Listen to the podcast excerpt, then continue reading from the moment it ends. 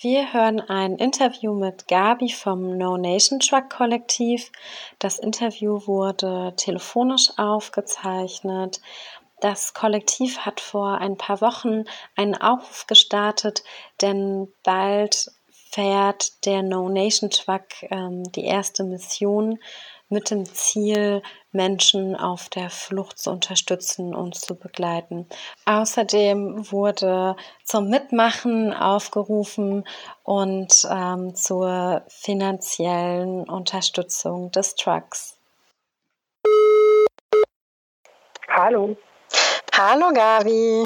Ich habe vor ein paar Wochen einen Aufruf von euch gelesen, nämlich, dass ihr bald auf eure erste Mission fahrt mit dem No Nation Truck. Vielleicht kannst du erst mal kurz äh, was zur Entstehung und zum Kollektiv und der Idee erzählen. Wir haben uns ursprünglich vor circa zwei Jahren zusammengetan. Ähm, teilweise kommen wir aus so aktivistischen Kontexten, teilweise auch gar nicht. Und der Ursprung war so, dass einige von uns auf Lesbos waren und da mit der No Border Kitchen unterwegs waren.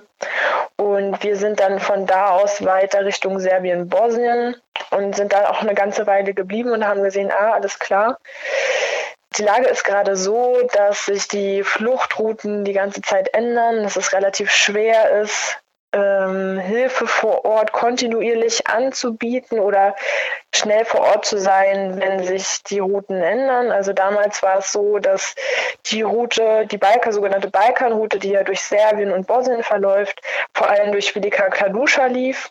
Und dadurch, dass es diese gewaltvollen Pushbacks, also diese Zurückdrängung von einer Grenze zur anderen durch Grenzpolizistinnen gab, ist die Fluchtbewegung eigentlich immer weiter nach Süden oder immer weiter nach Norden gerutscht.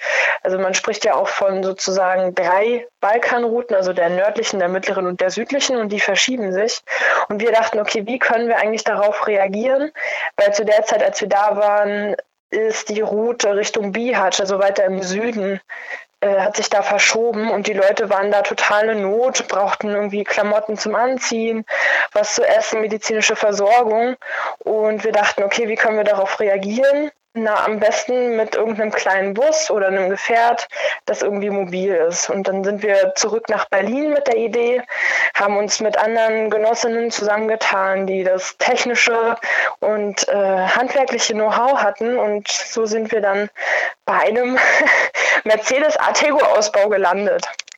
Den, den ihr jetzt fertig ausgebaut habt und äh, startklar seid. Genau, also seit dem ersten ersten gibt es auf die Toilette da drin. Also ich fahre jetzt am Wochenende nochmal Richtung Truck und richte mit ein paar Kollektivmitgliedern äh, die Betten ein und die Medizinecke und die Küche wird nochmal mit allen Kochtöpfen und Besteck und so bestückt.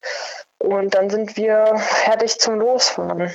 Und äh, wie sieht eure aktuelle Route aus? Also welches Ziel peilt ihr jetzt als erstes an? Wir peilen als erstes an Nordfrankreich. Also die Fluchtbewegung da ist ja eigentlich eine der, ich will mich jetzt gar nicht zu weit aus dem Fenster lehnen, aber die gibt es ja schon seit circa 2003. Also die Fluchtbewegung von Nordfrankreich nach England rüber. Und jetzt durch den Brexit und durch den Winter, der jetzt auch da ist, gibt es halt eine verstärkte Fluchtbewegung in Richtung Nordfrankreich. Die Leute versuchen da auf LKWs aufzuspringen und dann mit den Fähren nach England zu kommen, weil ja das Asylverfahren da irgendwie leichter ist. Und unsere ja, unsere eingeschränkten Möglichkeiten unter Corona haben uns dazu geführt, dass wir jetzt dachten, okay, alles klar, Nordfrankreich ist irgendwie gerade auch relativ prekär. Äh, um da konkreter zu sein, es gab viermal so viele Geflüchtetenzahlen in Frankreich. Also das heißt, 2020 sind circa 8000 Leute ja, in Nordfrankreich sozusagen gelistet worden. Und Calais ist da aktuell ein Hotspot. Genau, also es gibt die Hotspots, die es seit längerem irgendwie auch schon gab, also Calais, Dunkirk, Caen, also alle kleineren Küst- und größeren Küstenorte im Norden, die halt auch eine Fähre besitzen. Ne? Also das ist dann immer so ein bisschen die Prämisse dabei. Mhm. Und ähm, wie ähm, sind so deine Erwartungen? Also kannst du aktuell einschätzen, wie die Situation vor Ort ist? Ich war ja im Sommer schon mal da. Die Situation vor Ort ist so, dass ich da in dem Ort, wo ich war, das ist ein kleinerer Ort, so circa 400 Geflüchtete aufhalten. Das ist teilweise so, dass die im sogenannten Jungle wohnen. Also circa 100 Personen wohnen im Jungle. Das sind so Büsche, wo die Leute mit Schlafsäcken schlafen, campieren, genau vom Hafen meistens. Äh, natürlich sämtlichen Witterungsbedingungen ausgesetzt sind, auch so ähm, willkürlicher Gewalt, also oft Opfer willkürlicher Gewalt werden. Und dann gibt es in Frankreich ganz interessanterweise eine relativ aktive Squatting-Szene, also so HausbesetzerInnen-Szene, die in Verbindung mit den geflüchteten Personen oder flüchtenden Personen äh, Häuser besetzt. Und das ist äh, ganz interessant gewesen, weil es echt richtig viele Familien gibt, die halt in besetzten Häusern wohnen, weil es natürlich maximal schlecht ist, mit einem dreijährigen oder vierjährigen Kind irgendwie in einem, in einem Zelt unter einem Busch zu schlafen. Und äh, sind äh, die Leute auch von Räumungen bedroht? In den besetzten Häusern? Mhm.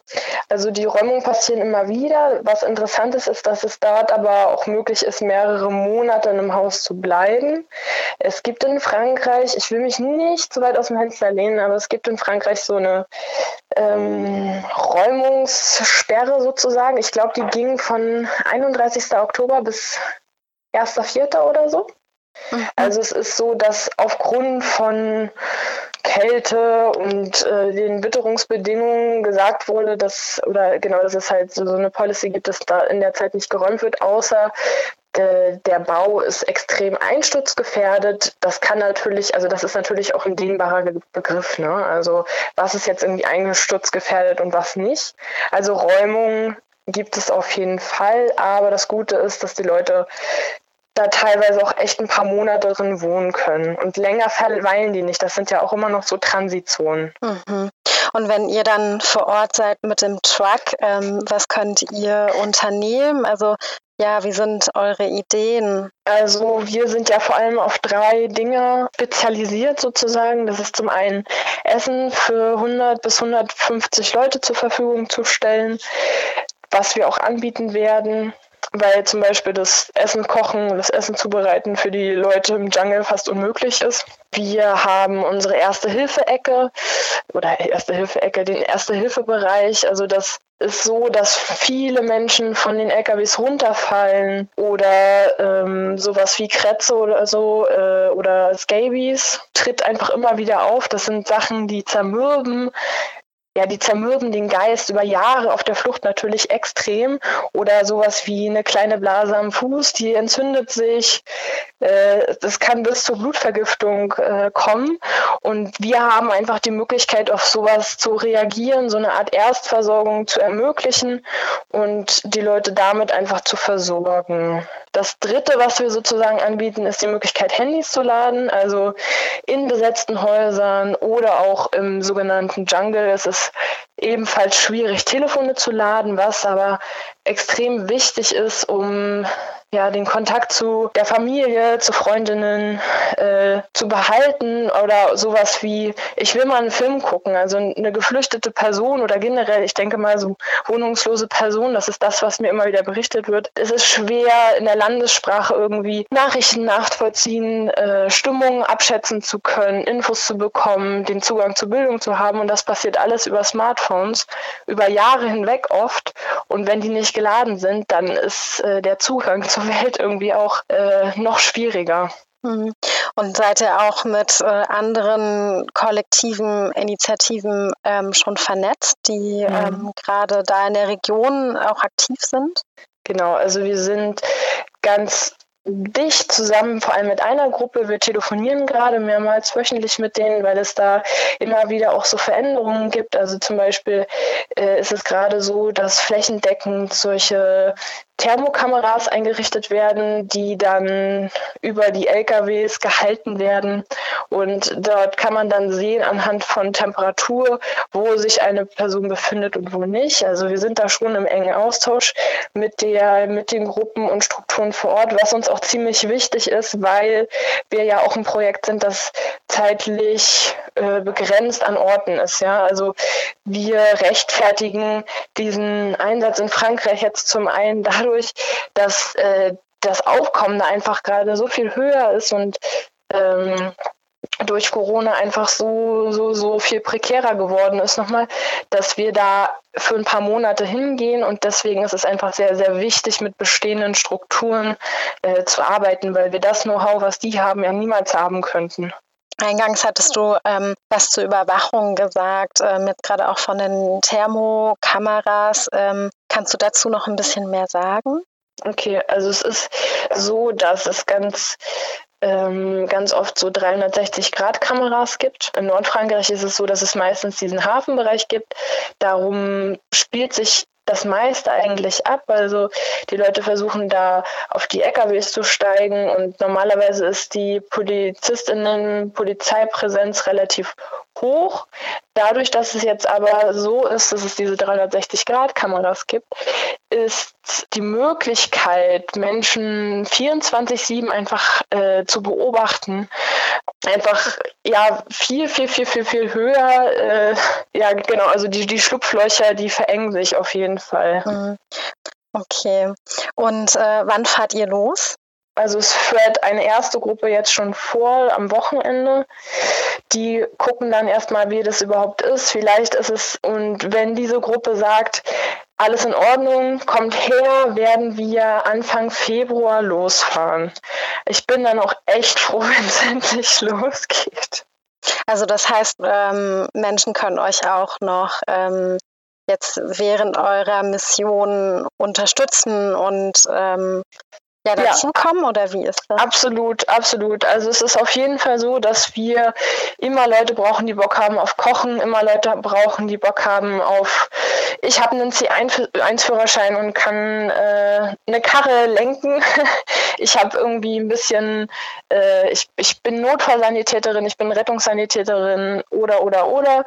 Ähm, Schreibt uns auf jeden Fall, äh, wenn das nicht auf dieser Mission sein sollte, ist es total gut, schon mal in Kontakt zu kommen, schon mal zu schreiben, so ein Gefühl füreinander zu kriegen. Wir sind ja ein sehr kleines Kollektiv, also wir sind jetzt hier keine crazy große NGO, sowas wie Sea-Watch oder so. Wir machen das echt alles äh, selber und nebenbei und deswegen sind wir, glaube ich, auch so ein bisschen nahbar und haben auch Lust, die Leute noch mal kurz kennenzulernen. Also es ist nicht so ein entfremdetes, so jetzt, du bist jetzt hier Fahrerin und dann ciao oder so. Also wir sind total offen für neue Leute und wir freuen uns und brauchen auch neue Leute.